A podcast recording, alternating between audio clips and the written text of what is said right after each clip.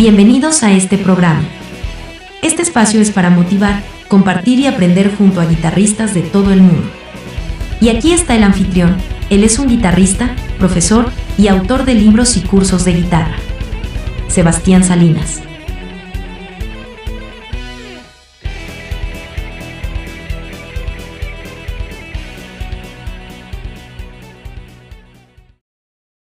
Te doy la bienvenida a este canal.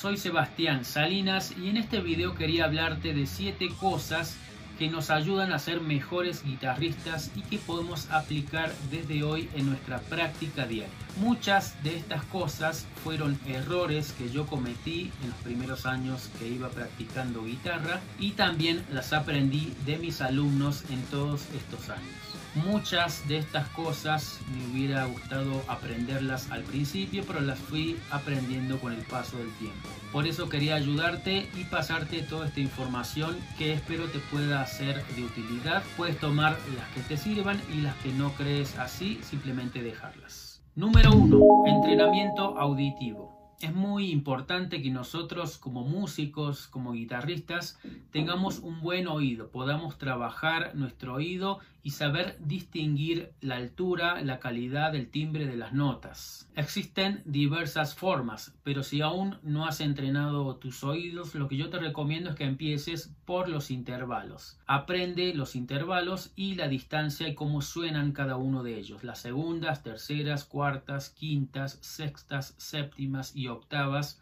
son buenas para empezar. Posteriormente lo que tienes que aprender es los, acordes triadas y cómo suenan, cómo diferenciar cuando es mayor, menor, disminuido y aumentado. No voy a profundizar mucho en, esto, podemos profundizar en otro video si te interesa, pero lo que te recomiendo es que simplemente pongas en Google, eh, en Play Store, en App Store, entrenamiento auditivo o Air Training.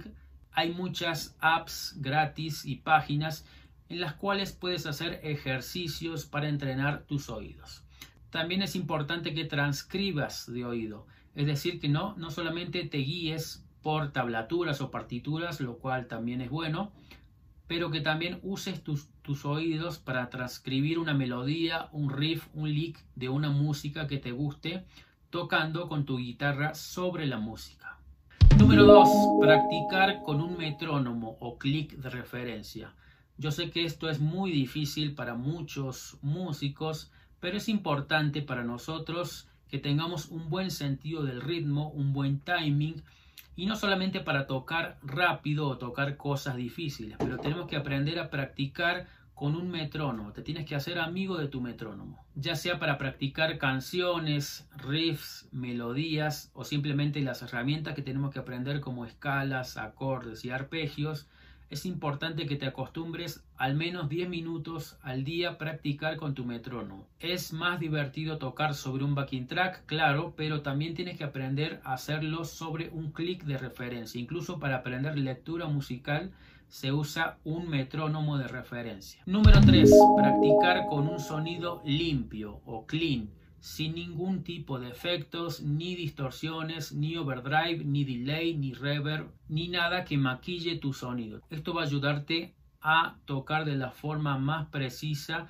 a poder controlar el sonido de la púa sobre las cuerdas o los dedos sobre las cuerdas y también muy importante a trabajar dinámicas, a tocar con distintos volúmenes. Si siempre tocas con demasiada distorsión, no vas a estar trabajando también las dinámicas. Entonces te recomiendo en lo posible que sea con un amplificador, aunque sea un amplificador muy pequeño. No te recomiendo hacerlo con un plugin o con tu computadora porque se produce latencia. Entonces también empieza a practicar simplemente con tu guitarra eléctrica, un cable y un amplificador. Número 4. Grabarte tocando. Aunque no es necesario que lo vayas a postear o a publicar en redes sociales, es muy importante para tu proceso de aprendizaje que te empieces a grabar simplemente con tu teléfono. No hace falta que tengas un estudio de grabación ni cosas muy sofisticadas.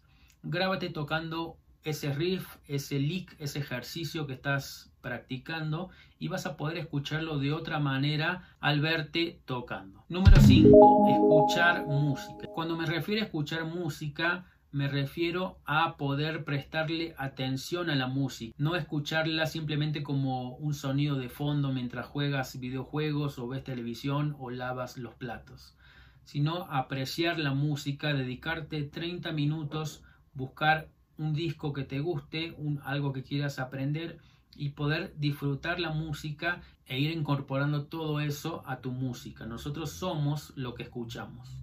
Entre esto también te aconsejo que escuches mucha música, incluso música que nunca conocías.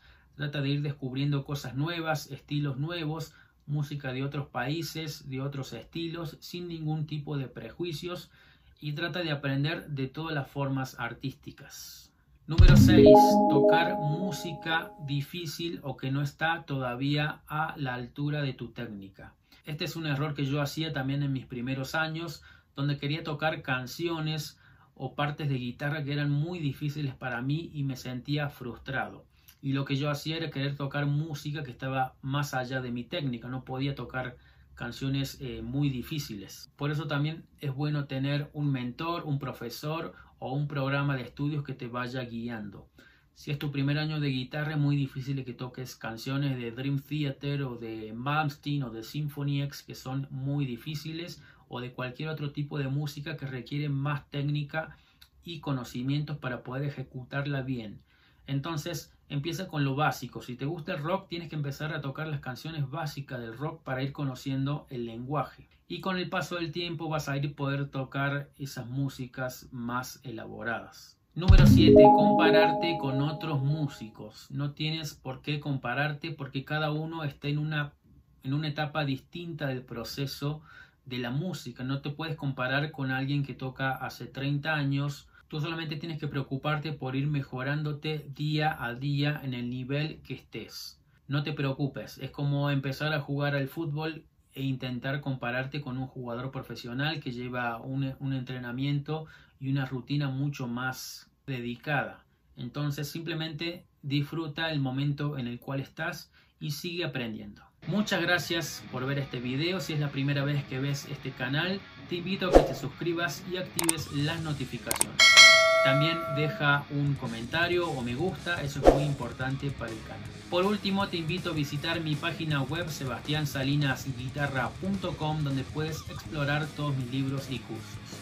Y si quieres apoyar más aún este canal, te invito a que te suscribas en patreon.com barra Sebastián Salinas. Un abrazo y nos vemos en el próximo video.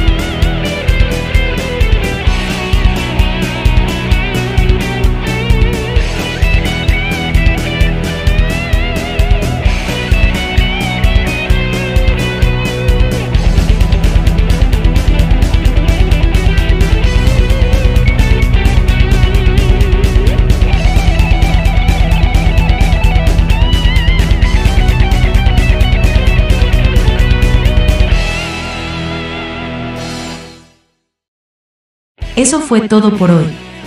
Gracias por escuchar este podcast. Te invitamos a visitar nuestra página web, sebastiansalinasguitarra.com. Allí puedes explorar libros, cursos y material muy útil para que progreses al próximo nivel en guitarra. Hasta la próxima. Un abrazo.